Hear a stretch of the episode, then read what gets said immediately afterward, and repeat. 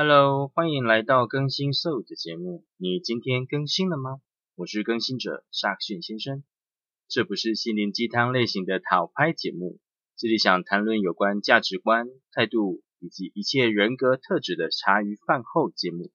不管现在的你处在哪个位置，还是自己更新一下吧。来来来，一来一来，拢来哈！哈哈哈哈。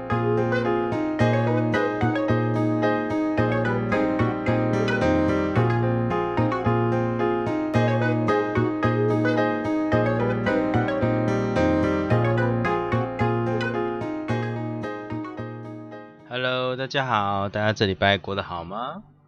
我是沙逊先生。这礼拜我们要聊什么呢？我们要聊有关于集体潜意识，还有想法一些 idea。在这边我先呃分享一段英文。这段英文呢是《Inception 全面启动》里面里奥纳多呃讲的一段话。那我觉得这段话非常有趣，它可以延伸到后面我想要聊的东西。我现在念这一段给大家听。What is the most resilient parasite? An idea? A single idea from human mind can build cities. An idea can transfer the world and rewrite all the rules, which is why I have to steal it. 中文的意思就是说，嗯，最顽强的寄生虫是什么？是意念 （idea），来自于人类心智中的意念，能建造城市、改变世界，并重构所有规则。这就是我必须窃取它的原因。里奥纳多在《全面启动》这部戏哦，我非常喜欢。他为什么会讲这段话呢？就是说，一个很小、很小、很小的想法。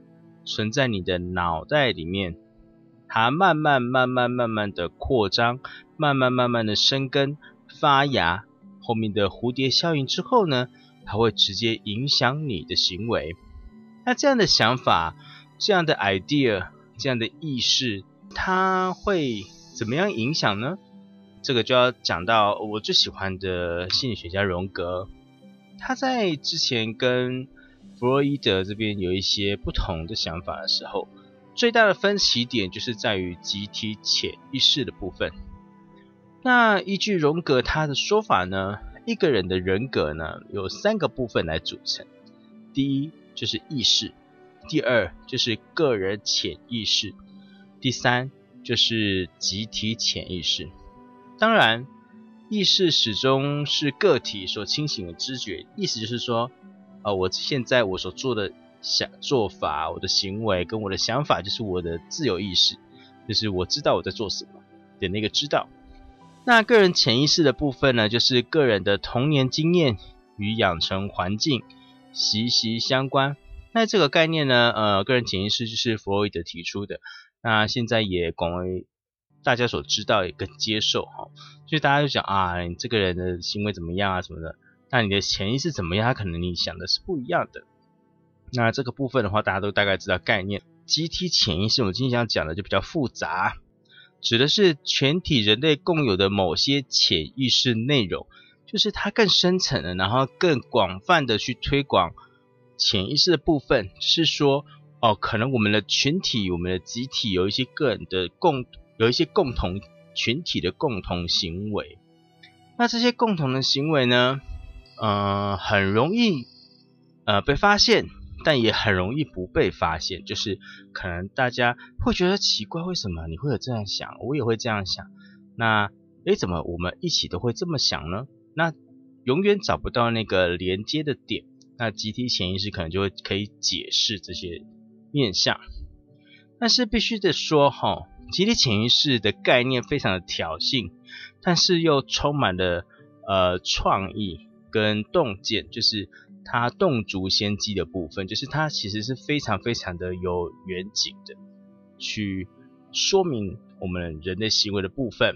其中一个面向可能是说，呃，对人类所有的文化产品而言，集体潜意识几乎正是所有创作者跟经营者所积极寻找的畅销密码。意思就是说，如果我知道了集体潜意识的部分，我就会知道集体的消费者行为啊，或者是集体的市场脉动跟趋势。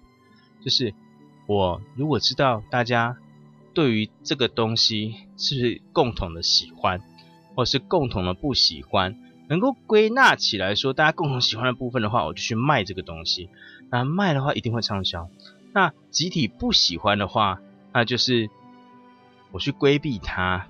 我不要去卖这个东西，因为大家都不喜欢，能够降低风险。对，那这个部分很有趣，因为大家很想知道这些畅销的做法，但实际上在嗯收集的过程当中是有困难的哦。这个概念还是可以去解释。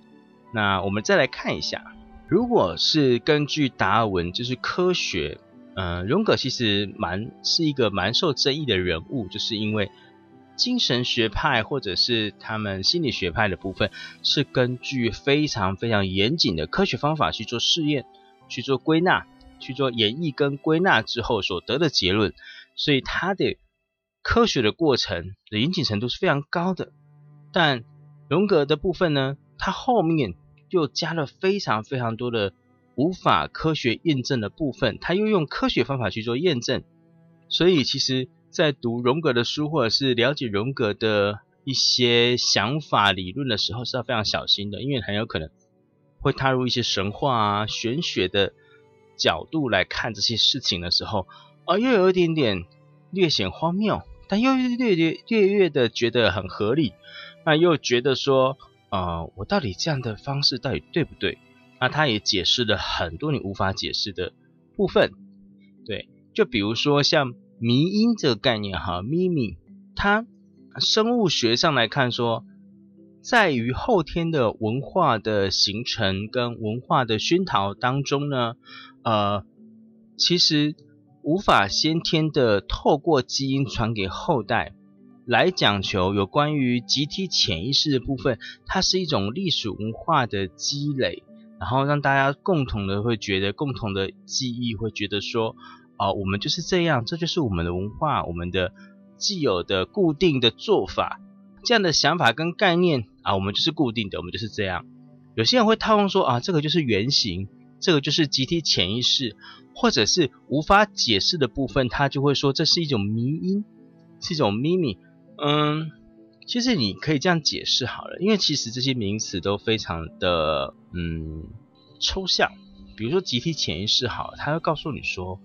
呃，这个部分集体潜意识，它就是千百年来人类祖先经验的结果，一种史前社会生活经验的回声 （recall），且每次往往仅增加极少跟极小的差异跟变化，它是一直累积，一直累积一个 generation by generation。就比如说中华民族，比如说我们五千年历史，然后我们一代一代累积而来的历史传统。哦，我们的历史做法，我们是这样。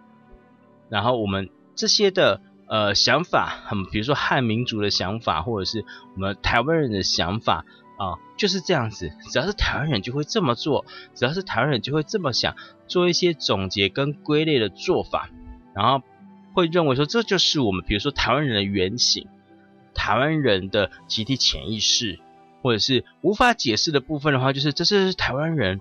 的行为的迷因，但是你无法解释为什么会做这个行为，但是它就是台湾人的做法。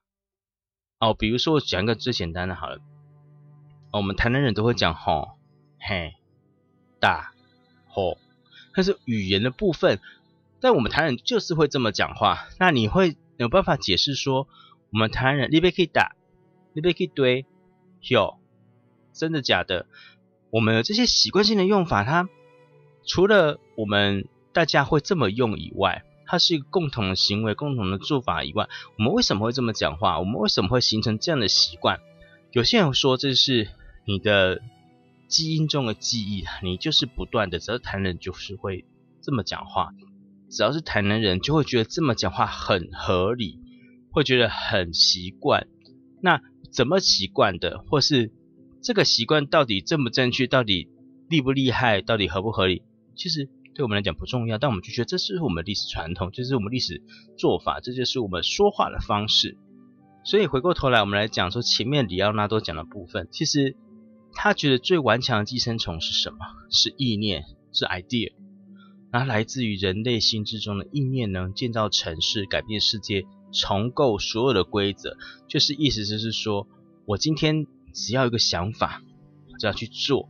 比如说人定胜天这个想法，我就觉得我人定胜天，我就是可以去战胜天，我只要忍就可以无所不能，我可以 do anything。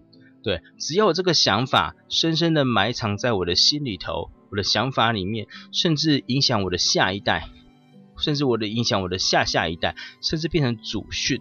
比如说，人定胜天就是我的祖训，就是我爷爷、我爷爷的爷爷，他们就是这样想，他们就是这么认为。然后他就是变成我们的家训、我们的祖训。我们就是认为说，没有什么做不到的事情，只有你不想做。如果是这个想法，它一直存在你的脑袋里面，从第一个人变成第两个人，两个人变四个人，四个人变八个人。然后我们一代一代这样的想法灌输下去的时候，除了认为这些事情或是这个概念是必须得有的以外，甚至讲久了，或者是想久了，或者是认同久了之后，就会认为这是一个很合理的事情。它是不是是一种集体潜意识呢？或者是今天我遇到了跟我一个想法一样的人，它是一种集体潜意识呢？或者是我今天我跟我的朋友，我是跟我的亲戚，我们也这么认为，或是我们因为这么认为去做了一件什么事情，它会是我们的共同记忆吗？其实这个想法都很简单，它就是我们的想法当中，我们的意识当中，期待的人就是有这个想法的人，他在不明确知情的情形下，对期待者的影响产生影响，甚至对于被影响的人的影响，影响其实不是。非常非常玄的东西，就是 A 的做法去影响到 B，B 也认同之后，他也接受了这个做法，他就会变成一个共同的做法。其实，在我们成长生活当中或是过程当中所受的文明教养，意思就是说，我们这些文明教养讲的是人类父母为使幼儿逐步适应社会环境所加诸其身的养育、护持、教导。规训语言的互相对待的内容，这些互动呢，会对于幼儿天生的心灵结构产生长期的交互作用，彼此碰撞或者是妥协。妥协哦，就是呃，即使我不认同，但是我觉得这合理，这个叫妥协。那在精神分析理论中呢，自我的形成，这个就会是一个很重要的时刻，在这个呃一直变换变换呃。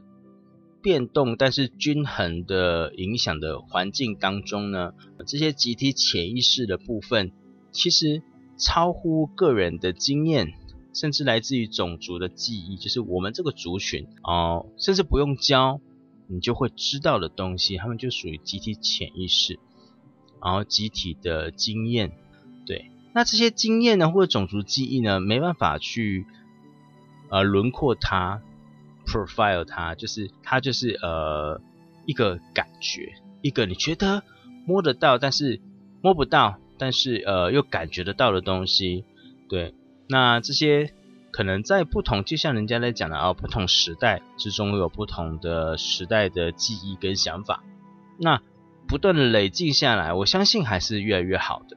对，所以今天如果说就很像嗯村上春树讲的神话再造，对。那神话再造跟一些集体信仰、集体，就像我之前曾经有一集讲过的白沙屯的部分，这个部分呢，我们下一次再来详细的再讨论一下。以上是我这礼拜想要跟大家分享的，大家有什么感觉呢？你今天更新了吗？